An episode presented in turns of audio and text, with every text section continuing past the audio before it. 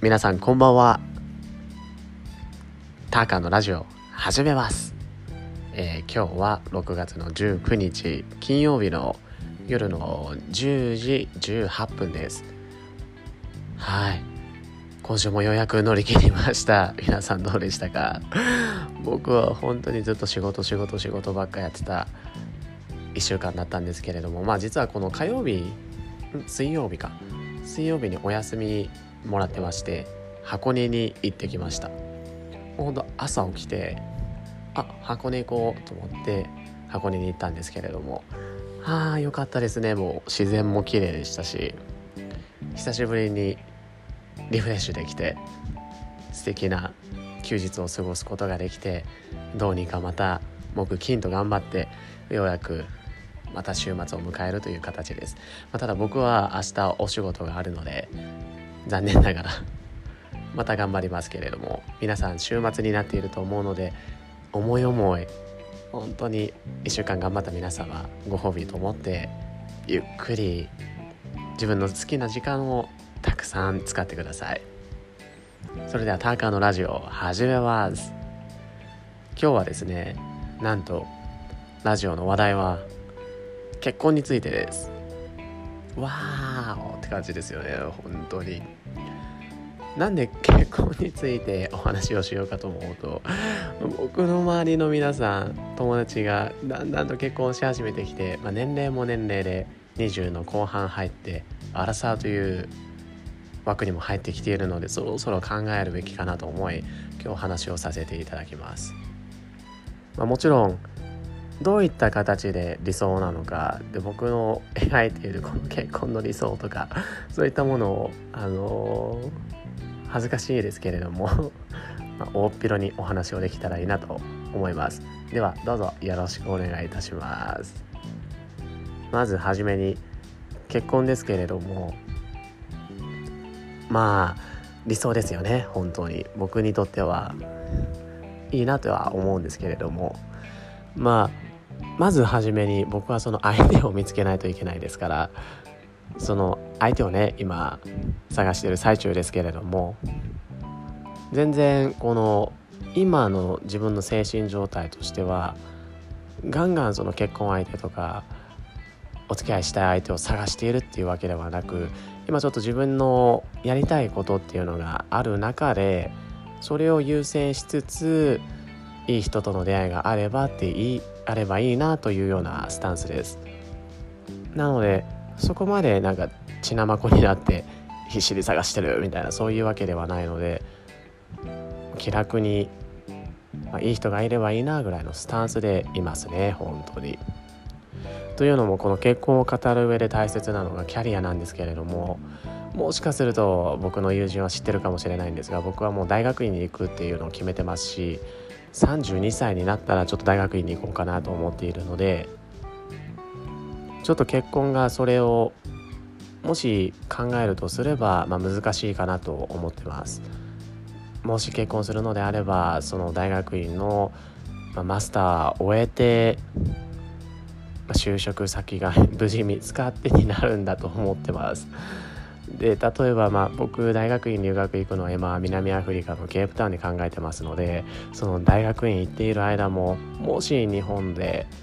こういう素敵な人と出会って一緒にお付き合いするとなればもちろんそこで遠距離っていうのも始まると思いますしそれを乗り越えた先に結婚っていうのがあるのかなって思ってます。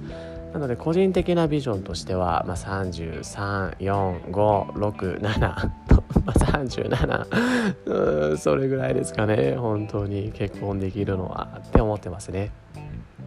皆さんはどうですか？結婚されてる方もいらっしゃると思いますしでまた今お付き合いしていて結婚を考えてる人もいばいるいらっしゃると思いますし僕みたいにお付き合いしてる相手もいないよみたいな結婚相手もいないしみたいなそういう人もいると思います。まあ、お互いがお互いより良い人生を人生にしていくために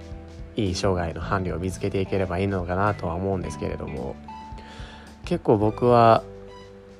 これからのお付き合いはもう真剣なものにしていこうと思っているので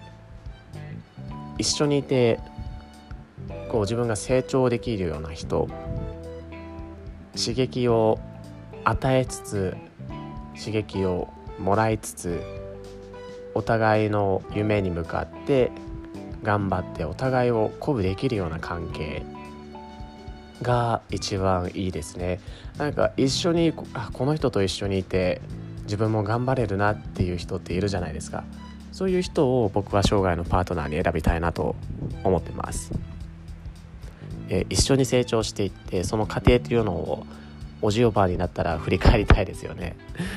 あんな時もあったねあんなこと頑張ってたねっていうのを振り返ってみたいです。なのでそういう相手が見つかればいいなとは思うんですけれどもこの、まあ、慎重にならざるを得ない部分もあるとは思うんですけれども例えばまあ言っちゃえばその自分の人生というのが変わる分岐点でもありますしこれから生涯をずっと共にしていく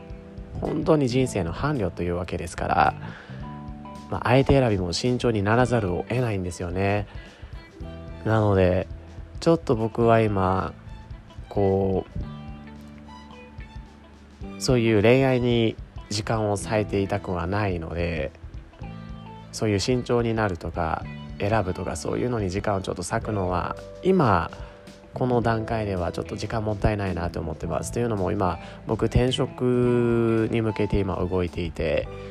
でどうしてもこれができるかできないかで人生って本当に大きく変わってくるので今ちょっと必死に勉強とかしてたり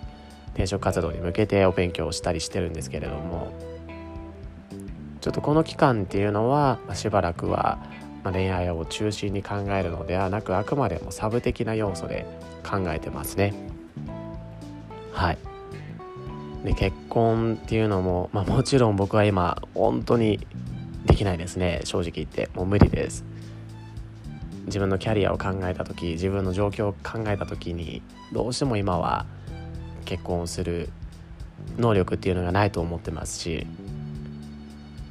また相手にとってもね今結婚しちゃったら僕多分相手をもう本当に悪い方向に導く気しかしないので未熟なのでまだまだ。なので全然そういう気もさらさらないです。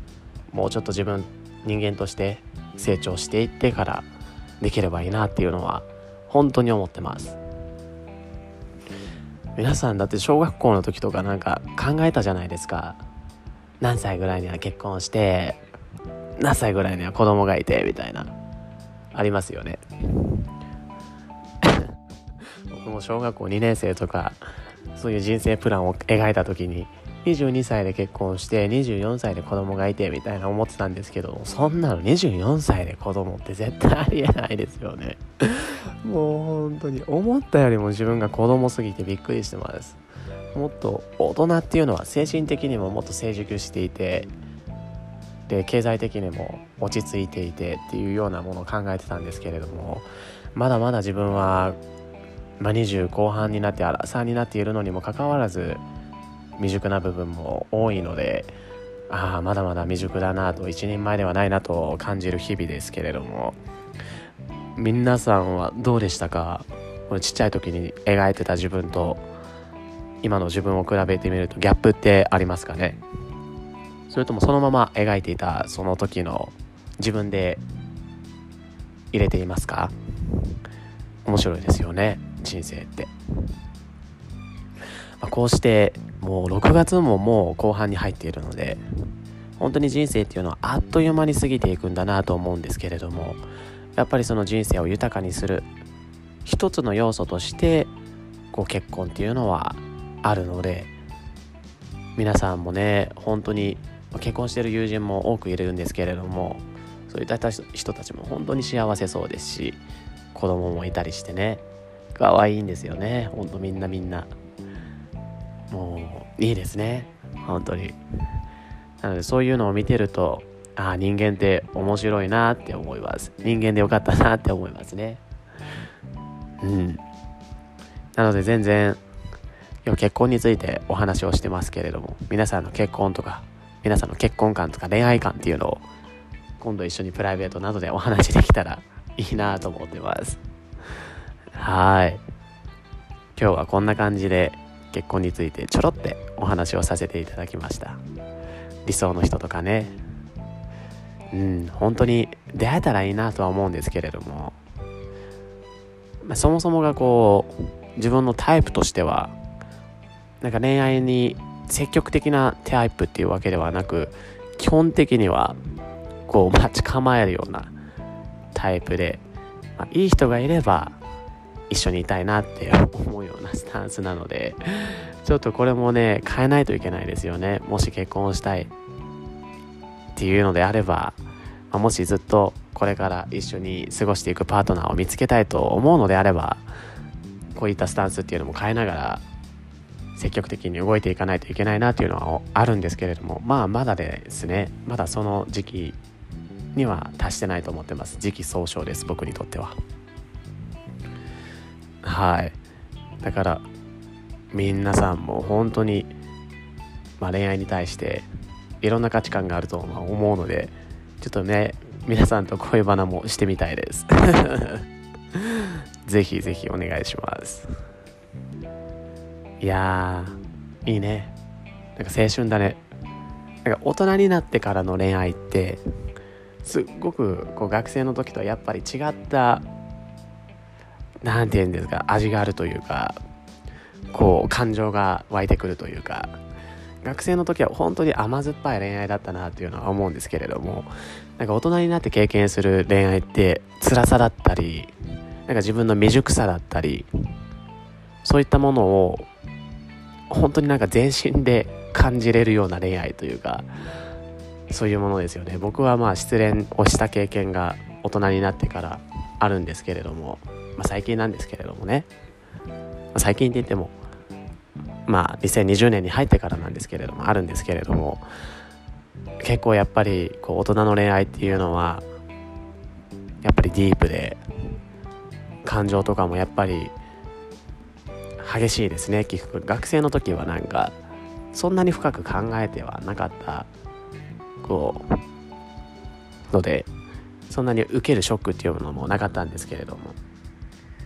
大人になってからする失恋は相当辛いです。感じましたねこれは本当に。はい。だからなんか宇多田ヒカルの歌詞とかさなんかいろんなこうもうイーズ HY のイーズの歌詞とかすごいなと思います。もう大人になって聞いてようやく意味が分かったわみたいな。本当にね思いますよ。すごいですね。まあなので僕も僕なりに恋愛はしてますけれども皆さんの恋愛観っていうのもぜひぜひ聞かせてください。恋バナトークしましょう。はい。今日はこんな感じで結婚についてはお話を終わらせていただきます。でもう一つお話をしたいのが占いです。もしかするとラジオでお話ししたかもしれないんですけれども僕2020年相当悪いこと続きだったんですね。転職失敗するわ。付き合ってた人に振られるわ。仕事ミス頻発して起こしちゃうわ。って。もう本当に四方八方塞がりでああもうどうしようと思ってたんですけれどもある時なんでなんだろうって思った時に自分はこのパッて見たのがゲッターズ飯田さんの五星三神占いっていうやつがあって、まあ、人間はこの5つのタイプに5つだっけなそれでそのゲッターズさんのでは分かれてるんですけれども、そのゲッターズさんの占いではいろいろなタイプがいるんですね。羅針盤インディアン鳳凰座時計座カメレオン座イルカ座 6, 6つか。6つに大きく分けられていてそれで生まれ年で金と銀と分かれているみたいなんですけれども僕は銀のイルカ座ということでゲッターズさんの占いには該当するみたいです。でそのゲッターズさんの占い見ていたらなんとこの2020年から、まあ、細木和子さんが占ってるあれ何何占いっていうのあれ？六星なんとか占いなんとか人とかあるじゃないですか。あれ僕水星人に該当するんですけど水星人がまあ大作界に入ると。で銀のイルカ座もこのゲッターズ飯田さんによると2020年から運気がガクッと落ちる。3年間はね。みたいですね。なのであすっごいなんか占いって僕正直信じてない部分が大多数なんですけれどもあすごいなんか運って本当にあるんだなと思いました。だからこういう時にまあ落ちてる時にこそこう頑固になりつつなんか周りが見えなくなるとは思うので、まあ、占いだけではないですけれども占いとか周りのアドバイスとかそういったものも聞き入れながら、まあ、自分を今整えている段階です。で皆さん何か信じてる占いとかありますか、まあ、最近であれば例えば何だったっけあれ？何？えっとしいたけ占いですとか。あと一昔前に流行った動物占いですとか、まあ、血液型占いもありますし、まあ、星座占いのもありますし。いろんな占いがあると思うんですけれども。何か皆さんが「ああこれ当たってんな」みたいな占いあればぜひぜひ教えてください。僕も気になります。ちなみにねこのゲッターズ飯田さんゲッターズ飯田さんのえっと占いによると僕は銀のイルカ座でかつ自分のナンバーっていうのが51みたいなんですけれどもその銀のイルカの51の性格が 人のこの この面白いですね。この開運3か条っていうのがあるんです。それで1人の話は最後まで聞く。2仲間を大切にする。3負けはしっかりと認めるという。もう本当に僕にぴったりな言葉で。基本的な性格が負けず嫌いの頑張り屋で目立つことや華やかな雰囲気が好き。やや受け身ですが意地を張りすぎず柔軟な対応ができフレンドリーで誰とでも仲良くなれます。心が高校1年生のまま止まっていてああもう止まってますね本当に。女性は色気があまりないタイプが多く男性の場合は少年の心のまま大人になった印象でしょう。仲間や身近な人を楽しませることが好きなので自然と人気者に学生時代の友人や仲間をいつまでも大切にしますというようなこういう性格だそうです。まあなんかおおむね当たってる気がしますね。本当に。心が高校1年生のママとかいやー確かになと思います。本当に。ちょっとね大人にならないといけないんですけれどもね。まあこの開運参加条では人の話を最後まで聞いて仲間を大切にして負けはしっかりと認める。そういうのを行っていけば運が開けてくるみたいなので徹底させていただきます。なんか負けはね認めているつもりなんですよ。言い訳ですけどね。で自分は正直この負けず嫌いではあるんですけれども自分に対して一番負けず嫌いだなっていうのがあって過去の自分に負けたくないっていうのとあとは昨日の自分よりは絶対成長していたいっていう自分がいるんですね。で怠けてる自分とかそういうのが本当に嫌いでそういう自分がいるとクソみたいな負けてんぞ自分でって思っちゃうのでそういう自分はいるなと思ってます。なのでそういう弱い部分の自分っていうのも認めてちゃんと向き合うような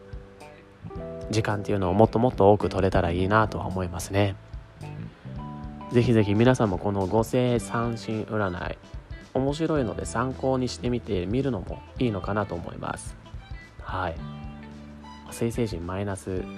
でもあるんですけれども。ちなみにこの水星人は今年大作会なんですけれども例えばスティーブ・ジョブズさんですとかあと孫正義さんですとかあとビル・ゲイツですとかそういう経済界の人みんな水星人マイナスなんですよね。